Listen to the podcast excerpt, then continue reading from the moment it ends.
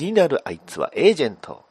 初代ロビンの新たなアイデンティティは世界を股にかけるスパイ。スーパーヒーロー、ヴィラン。さらには女子高生まで巻き込み、グレイソンが飛び回る。傑作と名高い一作も収録。バッダディーバッダダダバッダディーバッダダダバッダディーバッダダダバッダディバダダダバッダディバッダディモービル放送局はい、始まりました。バッドダディモービル放送局第94回パーソナリティのバッドダディです。はい、もう94回まで来ましたね。はい。ねえーまあ、毎回毎回言うていくんですけどね、あと100回まであと何日いてね、指折り数えてと。まあ、えーちょっと最近の話なのですが、あの、皆さんね、えーアメコミのポッドキャストといえばとね、えー言うと、皆さん何を、どの番組を思いつくでしょうか。ねえー僕の場合、アメコミのポッドキャストといえばね、えー、ナンバーベニズルさんからまあ発信されておりました、ね、えーまあ、アメコミ情報番組、アメキャスというね、えー番組がありまして、ねえーその中のメインパーソナリティの、えーお一人であります森平さんという方がね、おられるんですけど、その方方が、まあ、ツイキャスをやっておりました、先日ね。で、えーまあ、実はその森平さん、あの、私とほぼほぼ同い年なのかな。あの、同い年の方なんですけど、すごいね、えーアメコミのことについてもすごい増資が深くて、話も上手くてってね、いいなと思ってる、すごくね、楽しんで聞いて、えーいるんですが、でそんな森平さんが、まあ、ツイキャスをやっておりましてね、えーその中で、まあ、ちょっと、まあ、あの、僕の、まあ、今、まあ、言いますと、まあ、32歳ですね。えー、1986年生まれなんですけど、なぜか、あの、よく他のね、番組さんとか、いろいろ聞いてると、やっぱり、金八先生って結構、まあ、事務教育じゃないんですけど、こう、通り過ぎてる方って多いと思うんですよ。ね。えー、まあ、こんなことがあって、こんなエピソードがあって、とかね、えー、すごい良かったとか言うてる人おるんですが、まあ、私実は金八先生というものを全く見たことがない。えー、なんならあの武田鉄矢がすごくき好きではないと、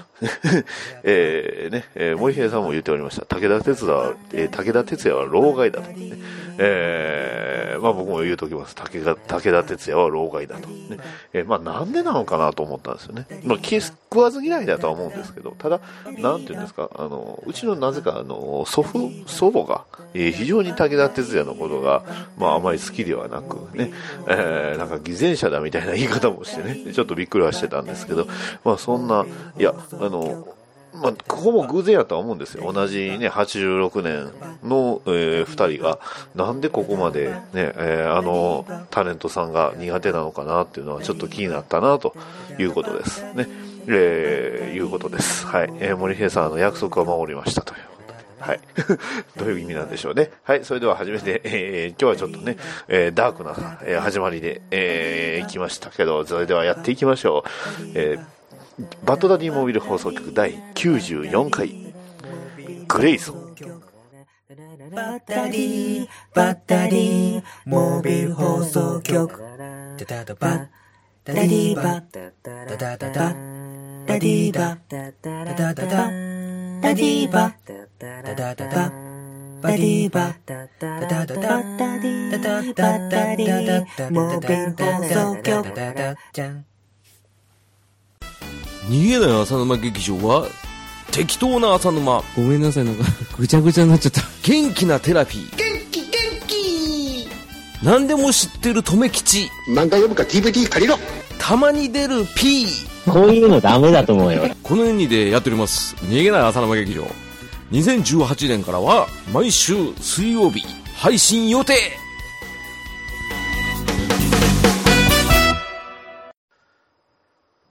答えは得た。ドクターフェイトのお悩み相談室。どうも皆さん、こんばんは。ドクターフェイトです。このコーナーは、私、ドクターフェイトが宇宙人、未来人、異世界人の悩みを答えていくというコーナーです。ここ、ホール・オブ・ジャスティスに、まあ、やってくれば、私が待っておりますと。はい。では、えー早速お便り、えー今回お便りがいくつかいただいておりますので、えー紹介させていただきます。えーえー一つ目、えアクアマンより兄上の方がかっこいいさんからいただきました。ありがとう。えアクアマン、映画アクアマンの、えポスターが出ました。日本版は全ての魚を味方にする男と書いていますが、何なんでしょうか？どうしてアクアマンの後ろにアクアマン、海洋爆弾とかついてないんでしょうか？といただきました。どうもありがとう。うん。えーそうだな。アクアマン海洋爆弾の場合、それは完全にキングアーサー、ね、聖剣無双とか、ね、えーバーフバリー、ね、えーバーフバリだな、うん。王の凱旋だとかね、えーそういうものになってしまう。まあ、非常に、えーなかなか期待できる、えー非常に楽しみだとは思うのだが、えポスターがえらい。元のポスターよりも明るくなっていたのと、ね、すべての魚というね、え海の生物とかなんかそういう感じの意味合いをした方が良かったのではないかとね、えーちょっと思いました。ね、えー魚っていうといろいろ結構種類が多いというか、ね、まあなかなか、え非常に複雑なものなんだなと思いました。えーそれでは、あの、えロッキーだな。ロッキー落ちている。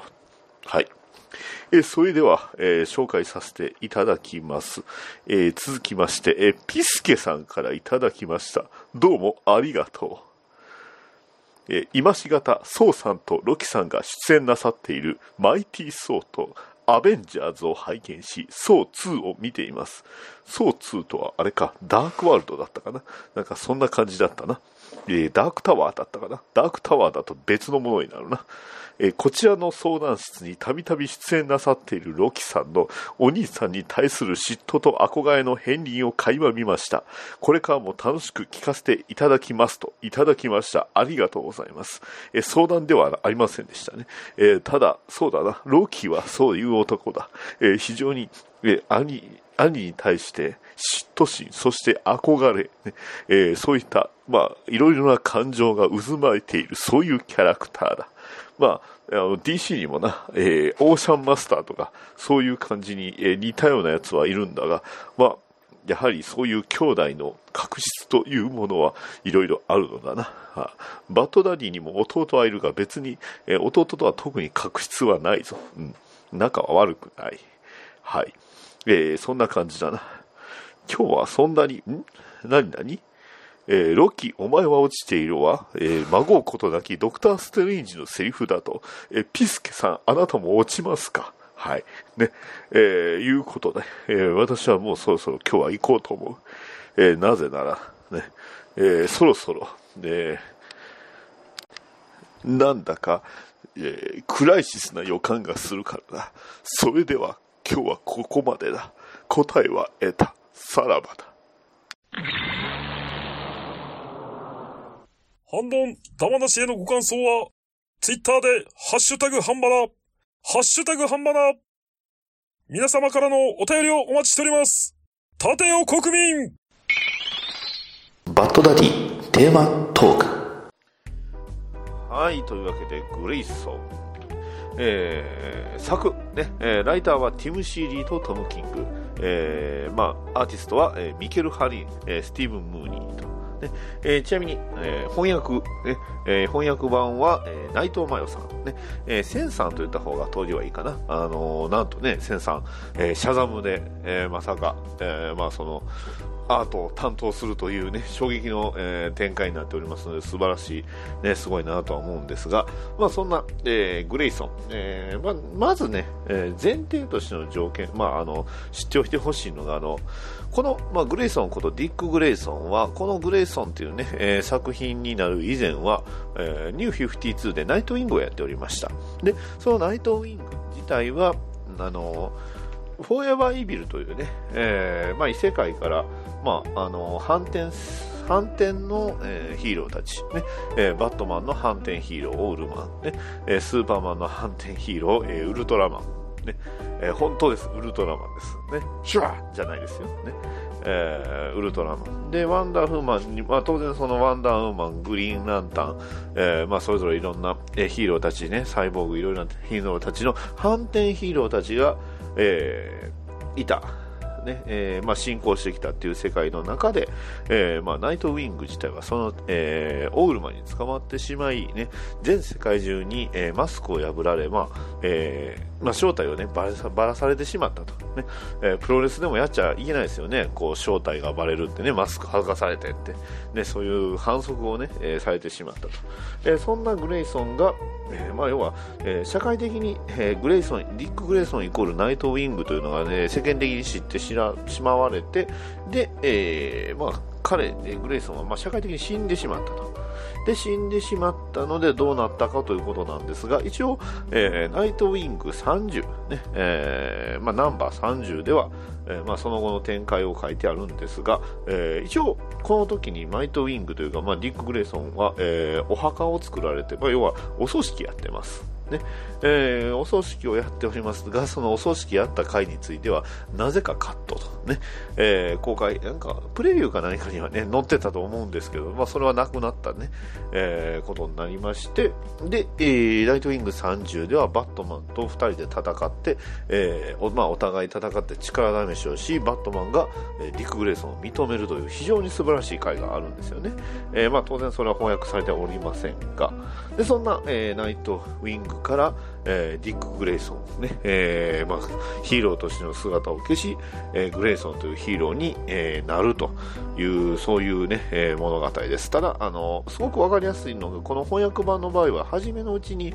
えーこれはその、まあ、どういうふうにして、ね、このグレイソンというのが出てきたかというね、えーまあ、エージェント候補っていうね、えーまあ、作品として、えーまあ、あのが、まあ、1話だけ完結の、えー話が入ってるんですよね。えーで、なんとこの中にはね、まあまあ、えーじゃあまあまあこの中にはメインのキャラクターとか出てくるんですけど、で、えーそこからまあナイトウィング30、じゃあ30がその前かな。で、30の後半になると、なんと東京出てくるんですよね。え ーね、で、まあ、あのこの、えーディック・グレイソンは、まあ、スパイになると、ね。えースパイの相手はスパイラル、ね、これギャグじゃないですよ。スパイラルという、ね、組織がえスパイ組織がありましてこれ、えーそこの組織自体は、えまあ、翻訳されてもいるんですけどバットマン・インコーポレイテッドという、ねえ作品にも出てきます、ね、セント・ハドリアン女学院ということで、えまあ、学校で、えまあ、女性の、えまあ、エージェントを育てつつ、えまあ、その世界の情報を集めたりいろいろね、えまあ各国で暗躍しているスパイラルっていう組織がありましてその組織がバットマンの正体を知ってしまったんじゃないかという疑いがあるんですよね。でその疑いを、えー晴らすもしくはその情報を潰すために、えーバットマンがディック・グレイソンを派遣したと。そういう内容です。ね。えーまあそんな感じですかね。で、えーまあ一番初めね、えーここでねなんかディック・グレイソンの今までの経歴が出てくるわけですよ、ね、息子。アクロバットフライング・グレイグレイソンズディックサイドキック花形ボーイ・ワンダーロビンえヒーロー守護者闇の継承者後継者ナイトウィングね囚われの身、えー、帰化仮面を剥がされた犠牲者そして死とねで、えー次のページにね、えーからもグレイソンというのが始まるんですよね。えーただ出てきたのは、えーまあこれがね、いいんですけど、こう、まあ、荒野のね、ロシアを走る列車、そして、えーまあそれをね、崖の上から見つめる男、えー右の太ももには銃、ハンドガン、ね、金髪、ね。えーそしてスニーカー、ね、で、その、えー崖の上からなんと、えー列車にね、えー飛び乗る、えー一人のイケメン、ね、えーで、えーディック・グレイソンに新たに与えられた名前はエージェント37、ねえーで、えーまあ、そのとある、まあ、とある目的を達成するために、えーまあ、電車の上に乗るんですが、もうすでにね、えーそこからも敵が現れると。でその敵に襲われるんですが、ディックはその銃を使うんです。ね、バットマンが銃を使うっていうとみんないろいろ嫌がりますよね。えーディックは銃使いますよ。ね、その銃を、えー電柱に、えー投げて、それを反射させて敵に倒あ敵の頭に当てるというね。はい、使い方おかしいですね。はい。ね。うんで、えーディックはね、えーまあこれはあの見開きのページなんですけど、最後はね、かっこよく決めて言うわけですよ。はあ、単独単独行動の悲しさ、かっこいいことしても誰も見てくれないって言うんですが、それをね、双眼鏡で見つめる黒い影、おいおい、かっこいいな、今の、ということで、一体何者なのかと、ね、えーこの黒ずくめの男は一体何者なのかというところなんですが、まあ、そこから始まるグレイソン。ねえーまあ、話の大まかなその、まあ、流れとしましては、ま、とあるそのもののパーツをね、えーパラゴンという、えキャラクターの、ま、パーツをね、いろいろ集めてるんですよ。内臓を。そしてそのパラゴンをすべて集めて、えま、あの、まあ、強力な兵器を作ろうとか、えー超人たちを、まあ、えーまあ、その、えー超える、ね、超人を作ると、まあ、そんな感じだと思っとってください。ね。えーまあ、そのいうのをいろいろ集めていくというスポーリーなんですが、まあ、とにかくその、小回りもそうなんですけど、面白いし、そのダイナミックなんですよね。あのまあ、ディックがその、ね、電車の中からその目標の、ねえー臓器を持った男をこう、えー引っ張っていって、えー電車から落ちていくシーンとかもねすごいアクションとして面白い、ねえそして、えまあ、その謎も含みつつ、ねえディックを狙う謎の黒い男、ね、その男の正体は、えスーパーヒーロー、えーミッドナイト。ごめんなさい、ミッドナイターですね。ミッドナイター。ね。えー、まあ、もう本当バットマンみたいです。えー、まあ、あの、つ、仮面も完全にバットマンなんですけど、あの、耳がないんですよね。ね。えーまあ、その、まあ、ミッドナイター自体はね、えー別の、作品のキャラクターではあるんですが、そんなミッドナイターが、まあ、ディックを狙ったり、ね。言ってしまえばディック・グレイソン、ヒーローではないです。エージェントです。ね。どっちかというと、ヴィランの、えー組織のエージェントみたいな、そんな感じなまあ、どちらかというか、なんか、すごい不安定なね、状態なんですよね。で、その、えーグレイソン、ね、えーは、その、えスパイラルという、ね、えーまあ、その組織を調べつつ、ねえーまあ、バットマンにも、ね、連絡を、ね、こっそり取りつつ、ね、その時に使う、えー暗号がミスター・マローンなんですよね。マチス・マローンといえばバットマンの、まあ、なんていうんですか、裏社会に入り込む時の、えーまあ、コードネームみたいなものなんですよね。で、えーディックはね、バードウォッチャー、ミノスの正体は未だ不明と。ねえーで、まあそんな、えー味方に、味方は全くいない状態で、えーたった一人で、まあ戦うと。えーそういうストーリーですね。ただまたあの、えーミケル・ハニン先生のアートがまたセクシーなんですよね。うんいや、そこがね、非常に見どころありますね。で、まあ、そんな、えアクション中心のストーリーもあれば、ね、えまあ、ちょっとサスペンス中心のストーリー、ね、えーであったりだとか、まあ、そのディックの、えーまあ、人間性に対するストーリーということがあったりね、えーまあ、バットマンと連絡取るときもね、えーいいんですよ。ね。中間報告ね、悪くないよって。死人の割には気分上々だ。ゴッサムはどうって聞いたら、まあ、バットマンがね、えーヴィランをね、えー速攻で倒して、で、えーまあ、朝日をね、眺めてるんですよ。ガーゴイルの上から。このイラストがまたいいんですよね。今日も無秩序で美しいって。お前の葬儀もいい式だったと。ね。ふ、そんなセリフそうそう聞けないね。ということで、えーまあみんなが、うん悲しんでいるということを聞きながらも、ね、えーそれでもね、ディックは、まあ、あの、スパイの世界で活躍していくということが、まあ、まあ、いうストーリーなんですよね。ねえーで、まあ、一応、一つのね、テーマとしましては、そのディック・グレイソンは銃を使えるのかというところ、まあ、これ2話の時点で銃、まあ、1話の時点で使ってはいるんですけど、えー2話の時点で発砲してます。ね。えーそういうこともできると。ね。えーバットマンとは違って銃も撃てる。ね。えーいうところではあるんですが、まあ、なかなかね、えーそこもいろいろ一筋縄ではいけない。ね。えーいろいろ、えー出てくるというところです。はい。まあ、で、まあ、うん、まあ、特にね、一番好きなエピソードとしては、その、えーまあ、パラゴンのその目を持っている男の、えー事件なんですよね。で、その目を持っている男はなぜかそのリボルバー、2丁のリボルバーに自分の資格を移植していると。ね。えーバートン・ティアというキャラクターが出てくるんですが、まあ、そのキャラクターをめぐってディックが、まあ、えーまあ、物語を進んでいくと。ね。まあ、事件解決には、えーまあ、すべからくそのパワーが必要というわけではなく、やっぱりその人間性であったり、そのせ、まあ、説得というところも大事。ね、ただそのスパイラルっていう組織は、えー非常に、まあ、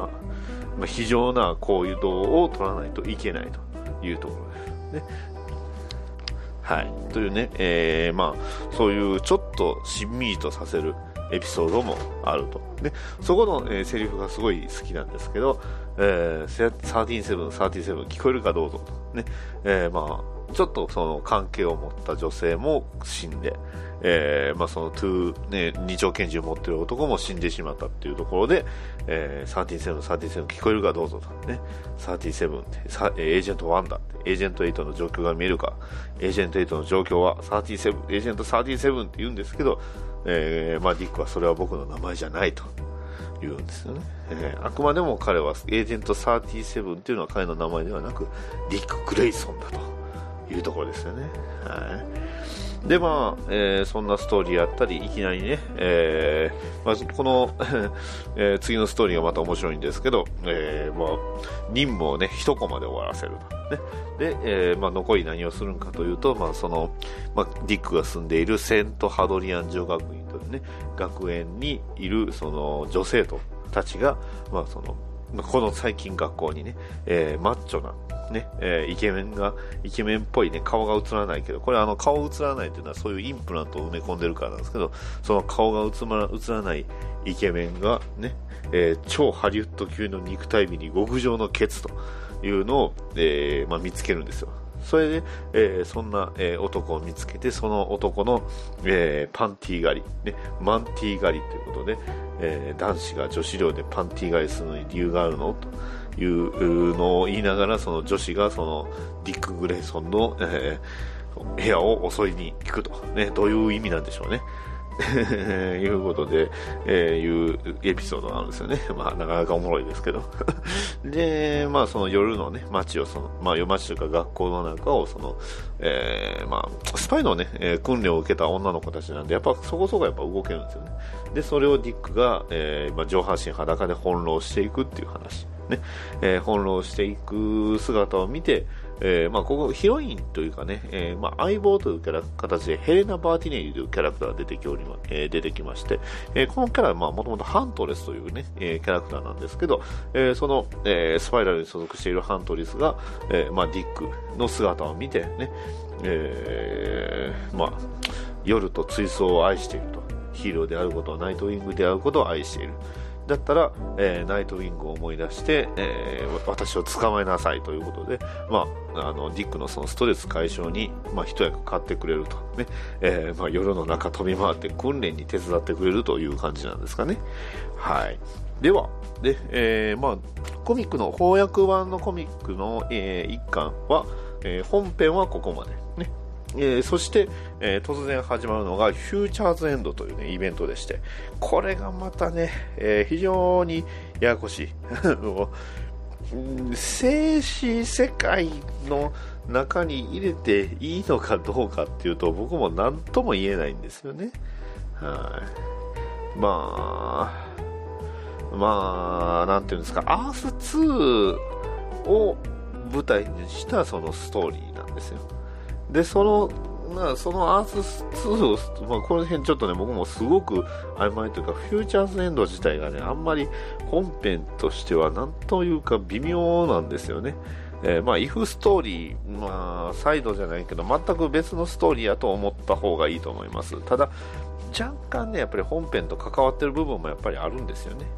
えーで、フューチャーズエンドっていうのはメインはバットマンビヨンドです。ねえーまあ、バットバットマンビヨンドっていうと微妙か、バットマンフューチャーというね、えーアニメにもなった作品なんですけど、そのバットマンフューチャーが、えーまあ、メインになる話。でも、あんまりメインじゃなかったのかな、なんとも言えないですけどね。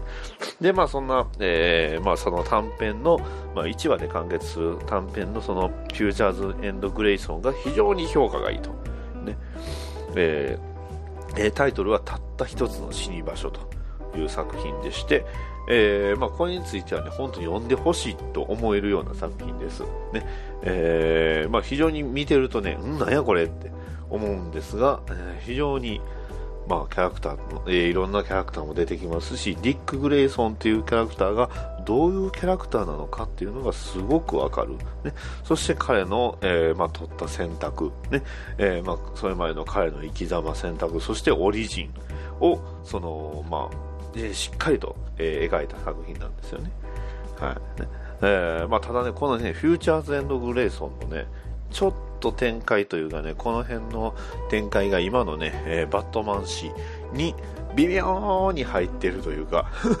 うん、バットマン誌のね、今の、えー原稿がね、ナンバー54、ね、えー54号なんですけど、54号では、まあ、まさにこのバットマン、えーフューチャーズエンドの一番最後のページのすぐ直後みたいなね、シーンがあるんで、非常に、えー面白い作品になっております。ね。えーじゃあ、えーここからちょっとね、えーまあ、ここまでは、えー翻訳されたグレイソンの話をさせていただいたんですが、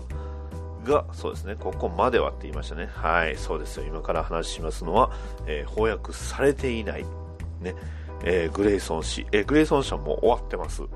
えー終了しました。ね、え今はナイトウィング氏になってます。なんかナイトウィングもね、え非常に、え不穏な感じにはなってるんですが、ではね、えナイト・グレイソン氏2巻以降の話をこれからさせていただくんですが、え一応展開としてはパラゴンのパーツ集めは、え続きます。ねえグレイソン氏、ねえナンバー5、5、ねえこれはもう名作と名高い、え作品でして、We All Die at Down という、ね、作品なんですけど、えーまあ、そのパラゴンのパーツをめぐって、えーまあ、ヘリコプターで戦う、えーリック、まあ、エージェント37と、えーヘイナ・バーティネリと、えミッドナイター。で、その、えーごたごたの最中にヘリのパイロ、ヘリに乗っていたその女性、まあ女性がいたんですけど、その女性の赤ちゃんがその臓器を持っていると。その赤ちゃん、まあその、え母親である女性は、まあその事故で亡くなってしまい、で、そしてその事故で砂漠に放り投げられてしまった3人が、それぞれ、えーまあ砂漠を越えるために歩いていくという作品なんですよね。で、ミッドナイター自体は超人です。ねえースーパーパワー、まあ、スーパーっていうほどじゃないんですけど、まあ、非常にパワー、強いパワーを持った作品で、えー外宇宙の脅威から地球を守るために結成されたストームウォッチっていうチームのメメンバー。ねえーゴッドガーデンっていうその組織の元で働いておりまして、えーでちなみにこのミッドナイター自体は、えー、サイサイっていうのかな、えーまあ、彼はあのゲイなんですよ。で、えーアポロというね、えキャラクターがいましてそのキャラクターと結婚して離婚してなんかアポロが死んだりしてなんかくっついてとか、まあ、そういうキャラあの立ち位置のキャラクターなんですよね。えーでミッドナイター誌っていうのもね実際この後ぐらいにすごい出てきたんで、まあえー結構まあ人気のあるキャラクターではあるんですけどそのパワーを持った、えーミッドナイターでさえも、まあ、グレイソンの方が強かったと、ねえいうその強い理由がその自分には守るものがあるからだと、ねえだからこそ歩いていけると、ねえ力はないけど歩いていける、ね、そしてその赤ちゃんを抱えて、えーまあ、最終的にはあのーまあ、うまくいったんですけどね、えーでまあ このエピソード実はなんか元ネタがあるらしくてこれバットマンがそのディックというかロビンを失ってしまったっていう幻影かなんかにこう苛まれてなんか砂漠を歩くみたいなイベエピソードがあったのかな。ちょっとこの辺りは、えー詳しい人じゃないとわからないと思うんですけど、まあ、とにかく、えーバットマンもやってたことを、まあ、今度はディックでやってみようっていうそういう作品ですね。で、えーこの後、えーガードナーのところに行き、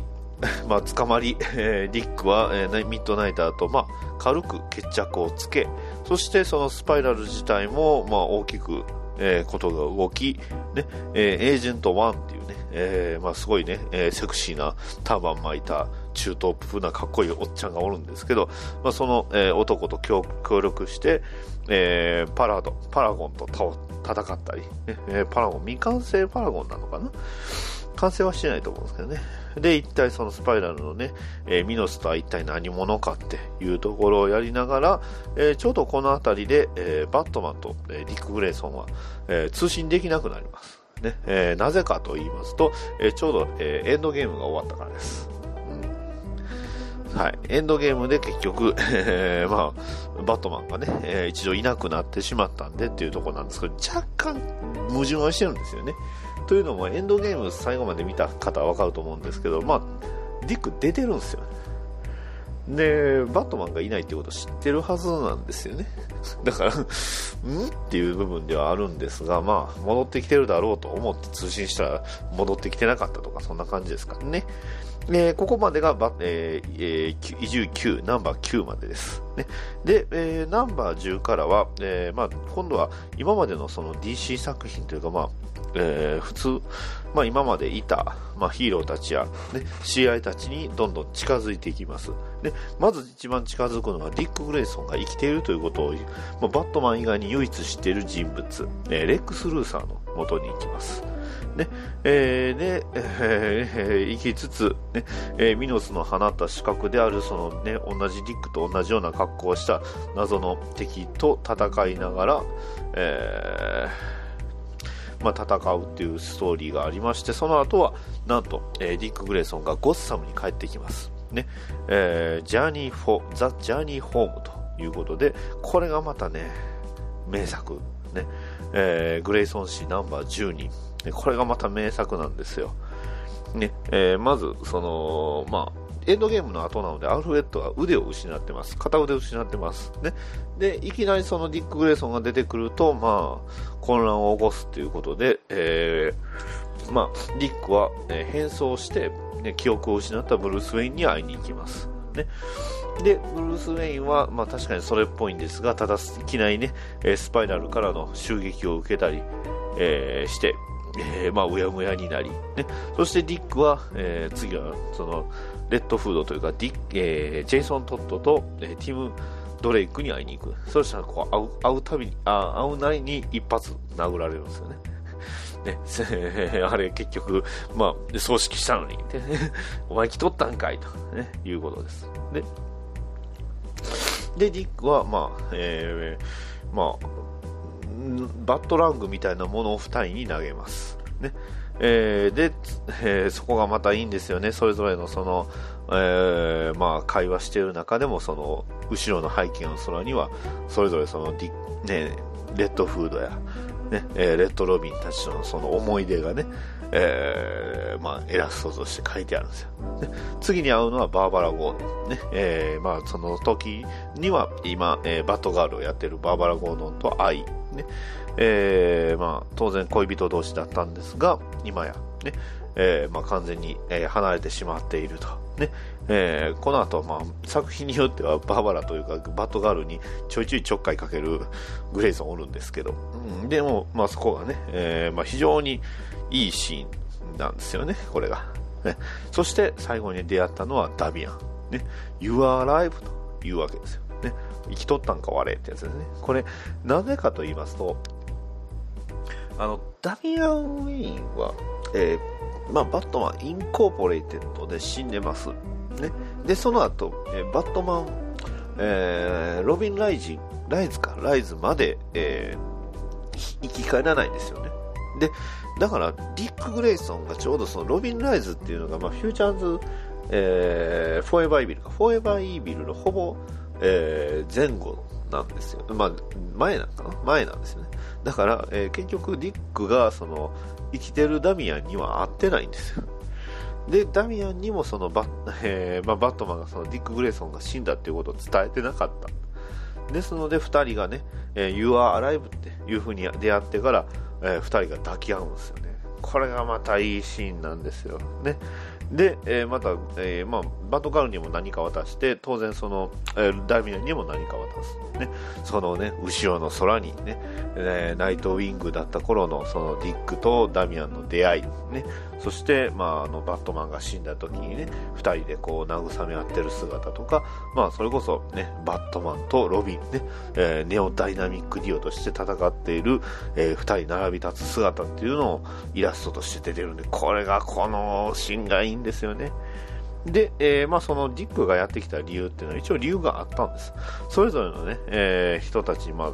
えーまあ、大事なファミリーたちに、えまあ、何かね、えデータを渡すと。ね、そして、えーまあ、要はその、えスパイラルと戦うための切り札として、えー彼ら、えーを味方につけたという作品ですね。で、ちょうどそのあたりに、えまずスーパーマンとも会ってるんですよ。これはアニュアル2なんですけどね。ねえーで、その後の流れとしては、この後、まあ、ちょっとしてからあの、えー大型イベント、えーロビン・ウォーが始まるんですよね。We Are ロビンがちょうどね、えーまあ、えー We Are ロビンの主役は、えーデュークなんですけど、そのデュークをが率いるロビンズたち、ね、バットマン不在のゴッサムのロビンズたちを、えーが出てくるんですけど、そこにね、えー We- えーまあ、ロビンズたちとそのゴッサムの街をね、えー昔から牛耳っていたタロンたちとが、えーロビン対タロンという作品ですね。えーそれがまあロビンラ、えーウォーというイベントが始まります。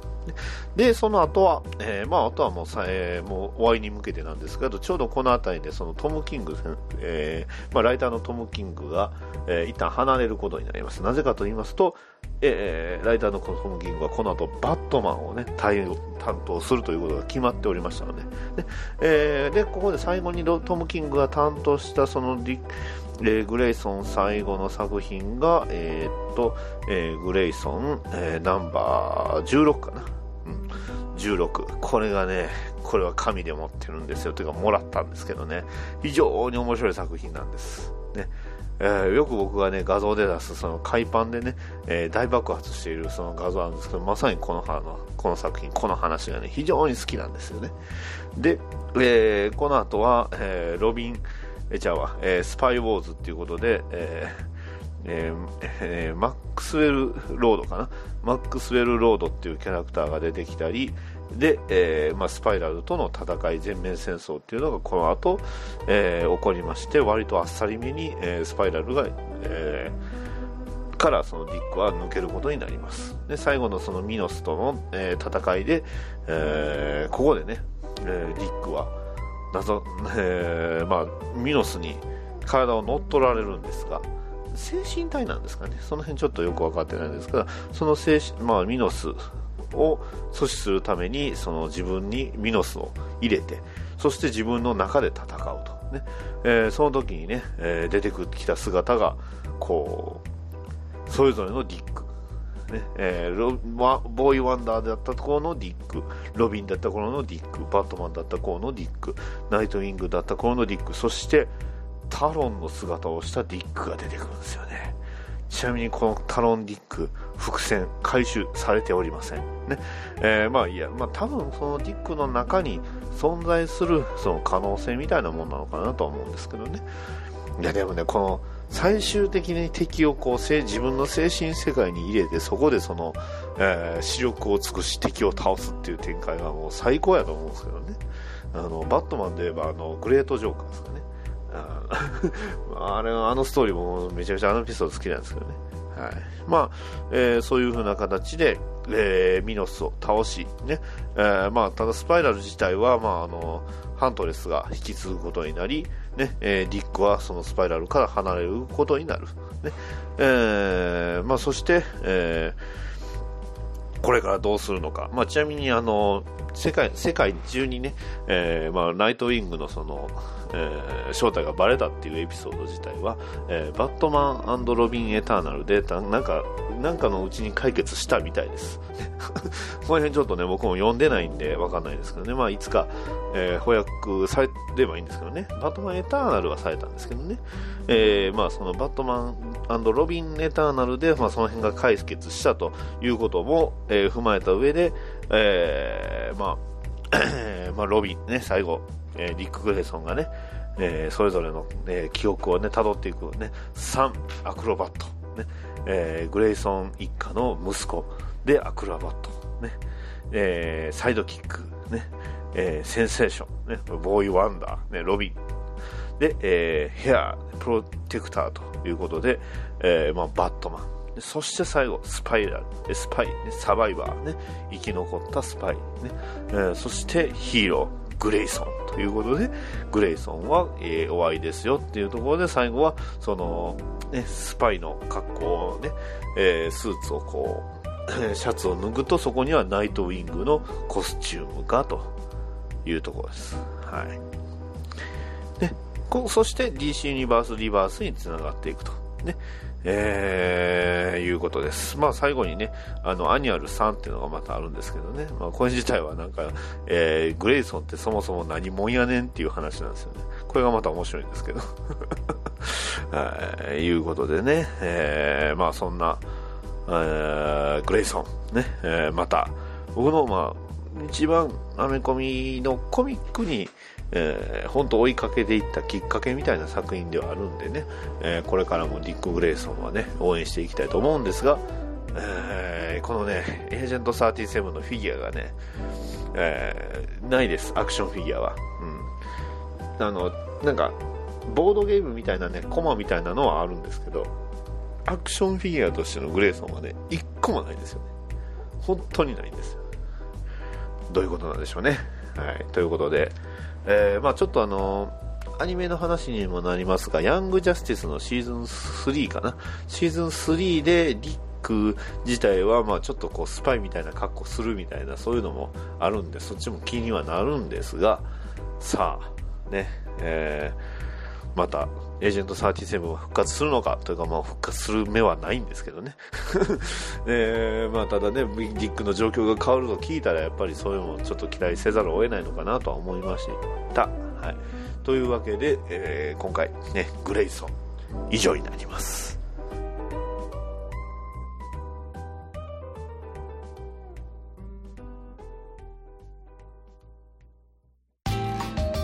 それではお便りを紹介していきます。えー、まずは、あー、これか。はい、えー、ダさんからいただきました。ありがとうございます。おがんばなの相方のバッドダディさんは、オラザク選手権に出品登録できたのだろうか。おじさんは無理だったといただきました。ありがとうございます。しました。ね、えー、ちなみに締め切りは9月3日でした。そして、え9月3日の時点では僕できてなかったです。ただ、あのちょうど9月3日の時に、なんか、えーサーバーか何かのミスか何かで、えー要はその、登録フォームがちょっと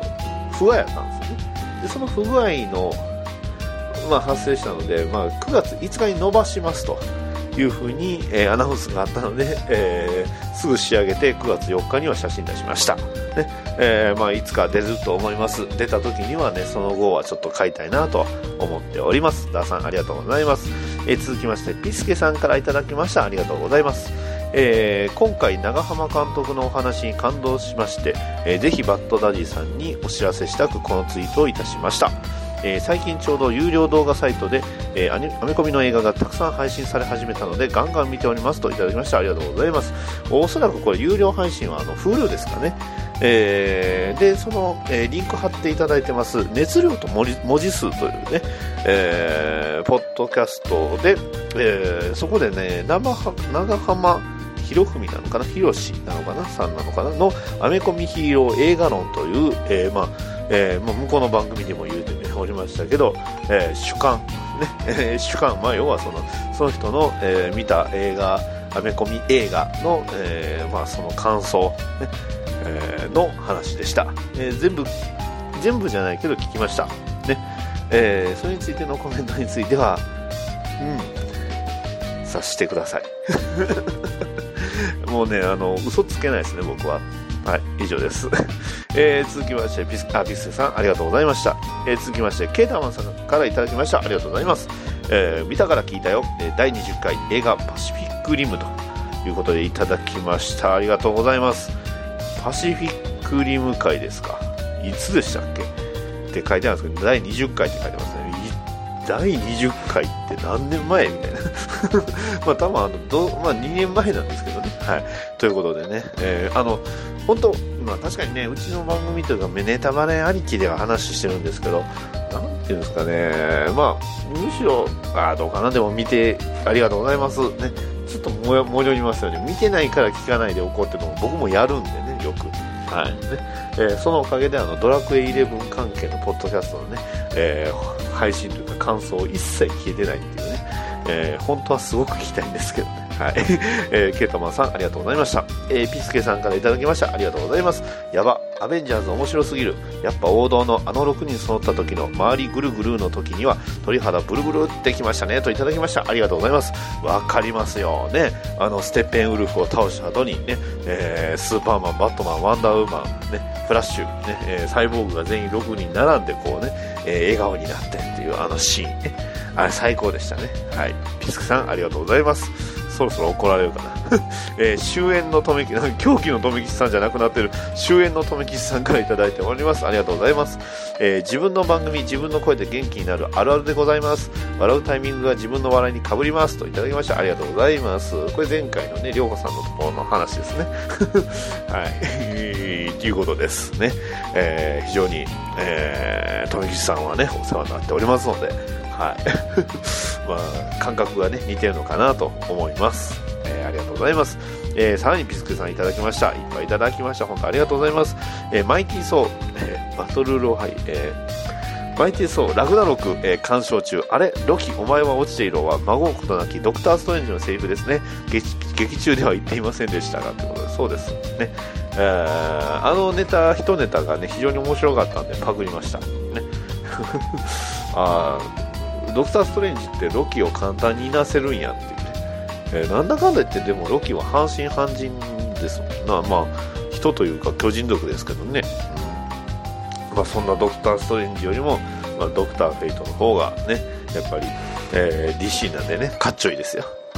えーかっちょいい言うてもねあの金ピカの、えー仮面というかなんか鎧か兜つけて、えー下はね青タイツっていうちょっと怪しげな男なんね、えー非常に、えーその辺もねよろしくお願いします、えー続きましてダーさんからいただきました。ありがとうございます。ヘボコンはいいぞ。不純な気持ちで挑まなければならない。人間性を試されると。ね、いう、えーまあ、セリフに対して引用リツイート、ね、ダディさん、俺たちの不純な動機と欲望は合ってるらしいです。といただきました。ありがとうございます。それはそうですよ。ね。えー不純な動機なくしてね、世の中回りませんから。ね。えーそんな純粋な思いだけじゃ何ともならないんです。ねえー純粋な思いっていうのは、まあ、得てして狂気に近いものがありますからね。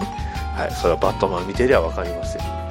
はい、えーというわけで、ダンさんありがとうございます。えーピスケさんからいただきました。ありがとうございます。アクアマン、ジャスティスリーグで初めて知りましたが、最高にかっこいいといただきました。ありがとうございます。ありがとうございます。いや、もう DC をね、褒めるときはもう手放しで褒めますね。本当にありがとうございます。そうなんです。ね、アクアマン、あのポスターかっこいいんですよ。でも、本来、えー今年の12月、ね、えー日本に来るのは、えー来年2月と。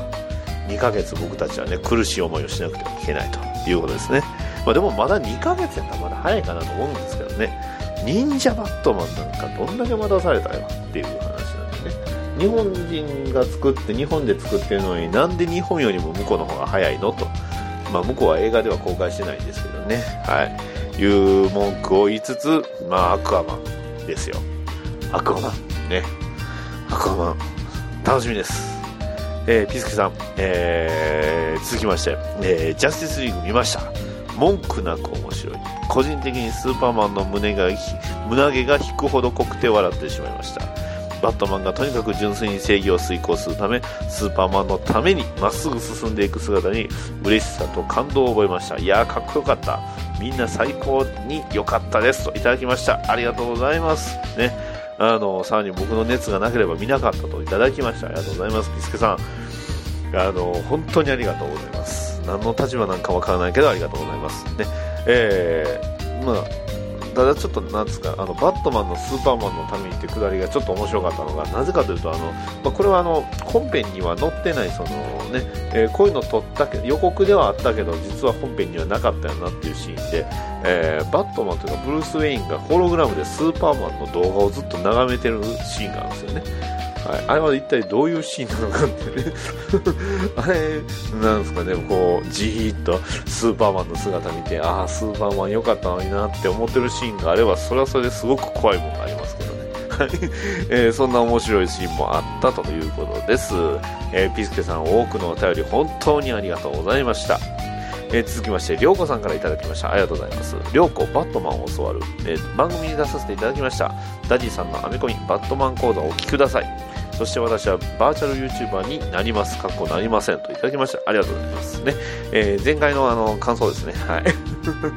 あの、本当に伝わったのかなという、まあ別に伝わらなくてもいいやとは思いました。ね。えー今、あの、りょうこさんは遊び人をやってるということなのでね。はい。ね。えーこれはちょっとこう語弊ある言い方ですけどね。はい。いうことで、えーまあ本当に、あの、りょうこさん来ていただいて本当にありがとうございました。ね。基本的に僕が呼ぶのは僕が好きな人をね、えー僕の、えーまあ、好きな声をしている人とかね、えー好きな部分が必ずある人を絶対呼びますんでね。はい。いうこと。まあ別に呼ばれてないから嫌いな、え嫌いは、嫌ってるってわけではないんですけどね。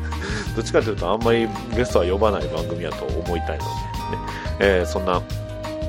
感じではやっておりますが、まあこれからまたね、えー100回に向けてもしかしたら何か、えー、りょうこさんにもお手伝いしていただければと思っている部分もありますので、また、えーその時はよろしくお願いします。えーお便り、たくさんのお便りありがとうございました。以上です。